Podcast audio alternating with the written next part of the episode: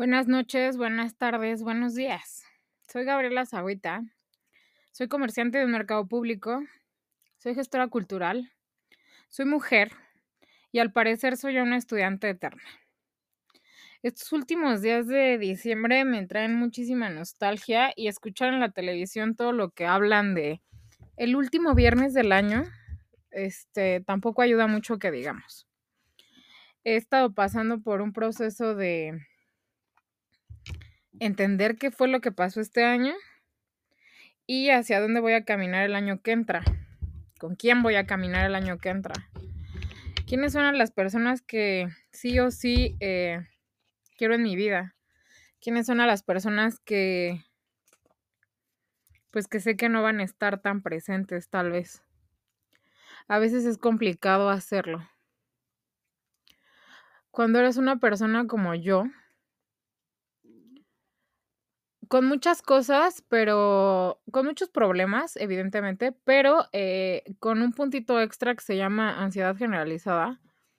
Todo lo piensas no un millón de veces, sino a veces un número infinito. ¿Por qué? Porque a veces no te sientes capaz, no te sientes suficiente. Te preguntas por qué yo no.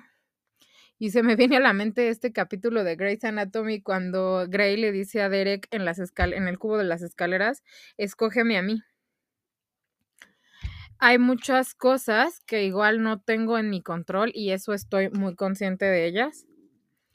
Muchas personas a lo largo de este año me lo han hecho saber. Algunas se los agradezco y algunas, este, supongo que hay gente que no le gusta su vida y no le gusta su trabajo y sufre todo el tiempo y va caminando por la vida odiando absolutamente todo, aunque no tenga nada que ver con ella. Siempre van a ver querer arder al mundo. Hay situaciones que son complejas en la vida de cada quien. Eso lo tengo muy, muy claro. Pero también tengo muy, muy claro qué clase de persona quiero ser el año que entra, tal vez.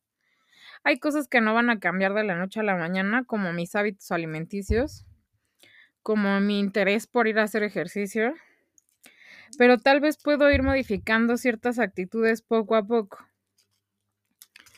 Poco a poco dejar de creer tanto en la gente, que eso es bastante triste en realidad, pero a veces es lo que hay. No hay otra cosa. Confiar un poco más en mis instintos y saber cuándo es el momento ideal para retirarme. Para retirarme de una relación, para retirarme de un trabajo, para retirarme de lo que sea. Me encantaría tener una varita mágica y poderme dar un año sabático. Pero evidentemente no puedo.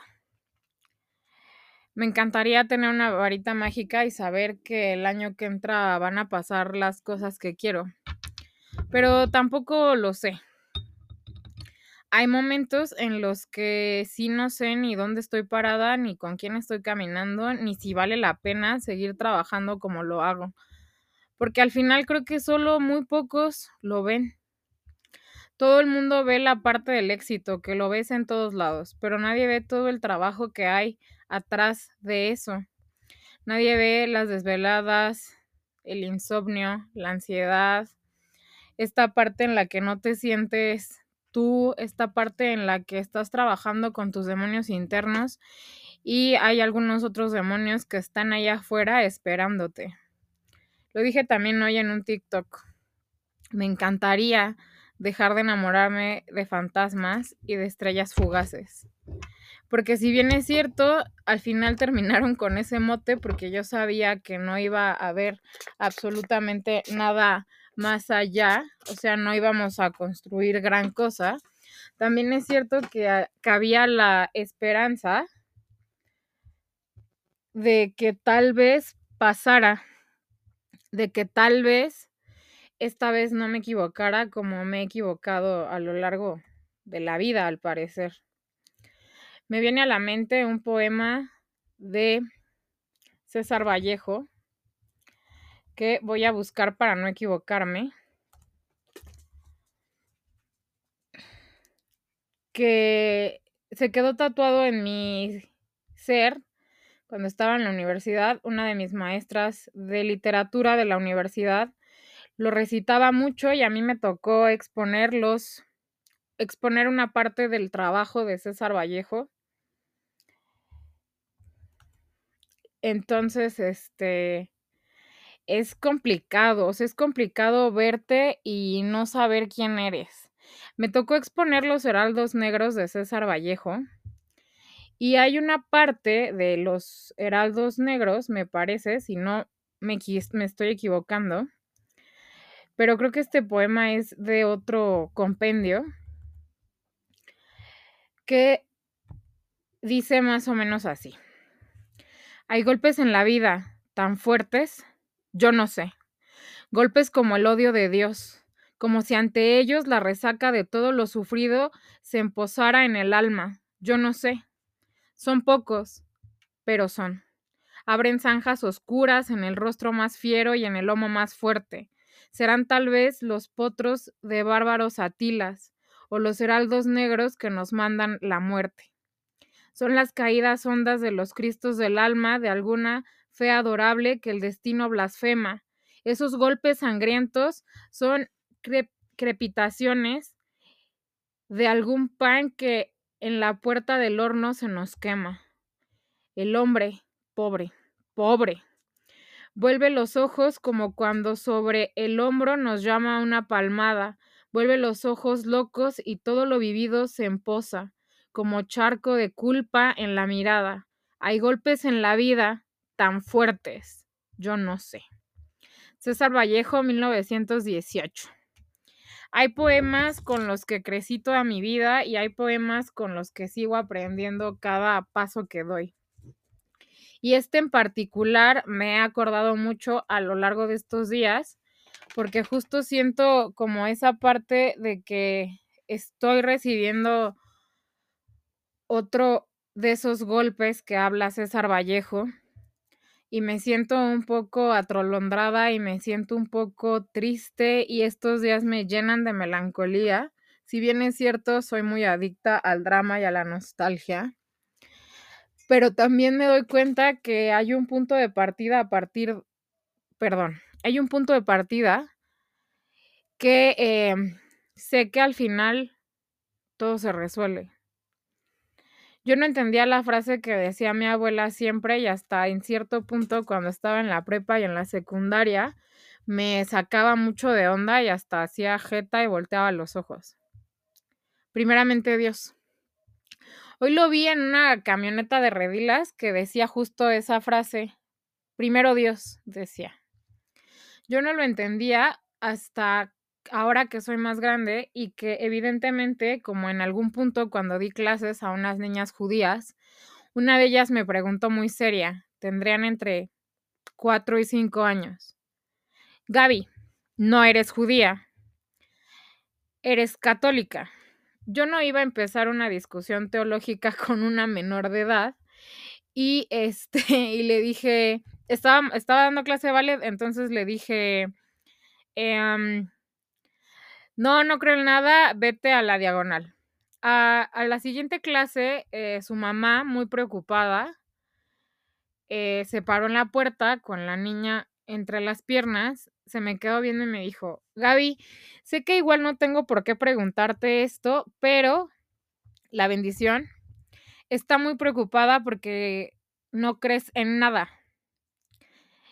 Y entonces ya volteé a ver a la señora y le dije, no, efectivamente me educaron como católica, ¿no? De repente, eh, la sonrisa de una pequeña de entre 5 y 6 años me volteó a ver hacia, pues hacia arriba, porque en ese momento, pues evidentemente yo era más alta que ella, que en realidad no soy tan alta. Me volteó a ver y me dijo, yo sabía que tenías que creer en algo. Nunca entendí esas palabras, en realidad lo dije como para sacarme un poco el tema y que pues la bendición no estuviera preocupada porque su Miss de ballet no creía en nada, porque me dijo su mamá después que tenía este días este diciéndole que cómo era posible que no creyera en nada. Que ella decía y muy a su edad y con la religión que ellas trabajaban, porque yo trabajaba con, en ese espacio era de judíos, que ella estaba preocupada porque yo no entendiera la magnitud de lo que era creer en algo. Yo tenía 24 o 23 años y no lo entendí en ese momento hasta ahora que soy más grande, casi 10 años o más bien 10 años más grande. Me doy cuenta que la preocupación de esa bebé era genuina. Tienes que creer que hay algo más allá de ti mismo porque si no, ¿hacia dónde caminas cuando todos estos supuestos se caen? Cuando tienes que volver a construir desde cero tu confianza, qué mereces, qué no mereces, a quién quieres tener a tu lado, a quién de verdad prefieres tenerlo 50, este, 50, 50 no es muy poco, muchos, muchos, este, metros, este, lejano a ti, a veces me pongo a pensar qué es lo que hubiera pasado de mi vida si mis decisiones fueran otras, pero eso también es parte de mi amiga la ansiedad, que ha vivido conmigo toda la vida, simplemente que ahora soy más consciente de ella y eso me hace ser, eso me hace sentirme menos preocupada por las circunstancias. No sé qué decir más. Es el último viernes del año. Es quincena. Eh, el domingo eh, cerramos un 2023 que para mí de verdad fue de aprendizaje constante, no solo en la parte académica, sino también en la parte personal. Me di cuenta qué es lo que no quiero en mi vida, también me di cuenta qué es lo que sí quiero en mi vida, me di cuenta qué es lo que quiero construir y tal vez ¿Qué es lo que puedo encontrar? Soltar. Nunca me enseñaron a soltar absolutamente nada.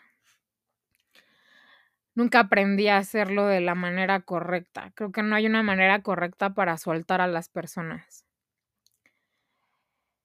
No me gustan los cambios. Las personas que son muy allegadas a mí lo saben me, no me gusta la incertidumbre de lo que, va a pasar o qué voy a hacer o estoy ahora demasiado grande para empezar cualquier cosa desde cero. No estoy lista para los cambios. Creo que nadie está listo para ellos. Pero creo que este inicio de año y por supuesto mi cumpleaños, que está a la vuelta de la esquina, me puedo permitir sentir un poco de incertidumbre, solo un poco. Me puedo permitir sentir un poco de locura que era la que me fascinaba cuando bailaba. Me puedo permitir soltar. Soltar todo aquello que no necesito cargar tanto peso y sentirme ligera otra vez. Puedo respirar profundo y hacer que mi corazón no se acelere cuando ya no sé qué más voy a hacer. A veces el ritmo de vida cuando ya eres un adulto es muy complicado. Las relaciones se vuelven aún más complicadas que cuando eras adolescente. Pero también tal vez se vuelven más profundas. Y eso es lo que a mí me da miedo. Que a veces tengo relaciones según yo, profundas con ciertas personas y puedo voltear la cara y tal vez no sea cierto. Todo es un proceso.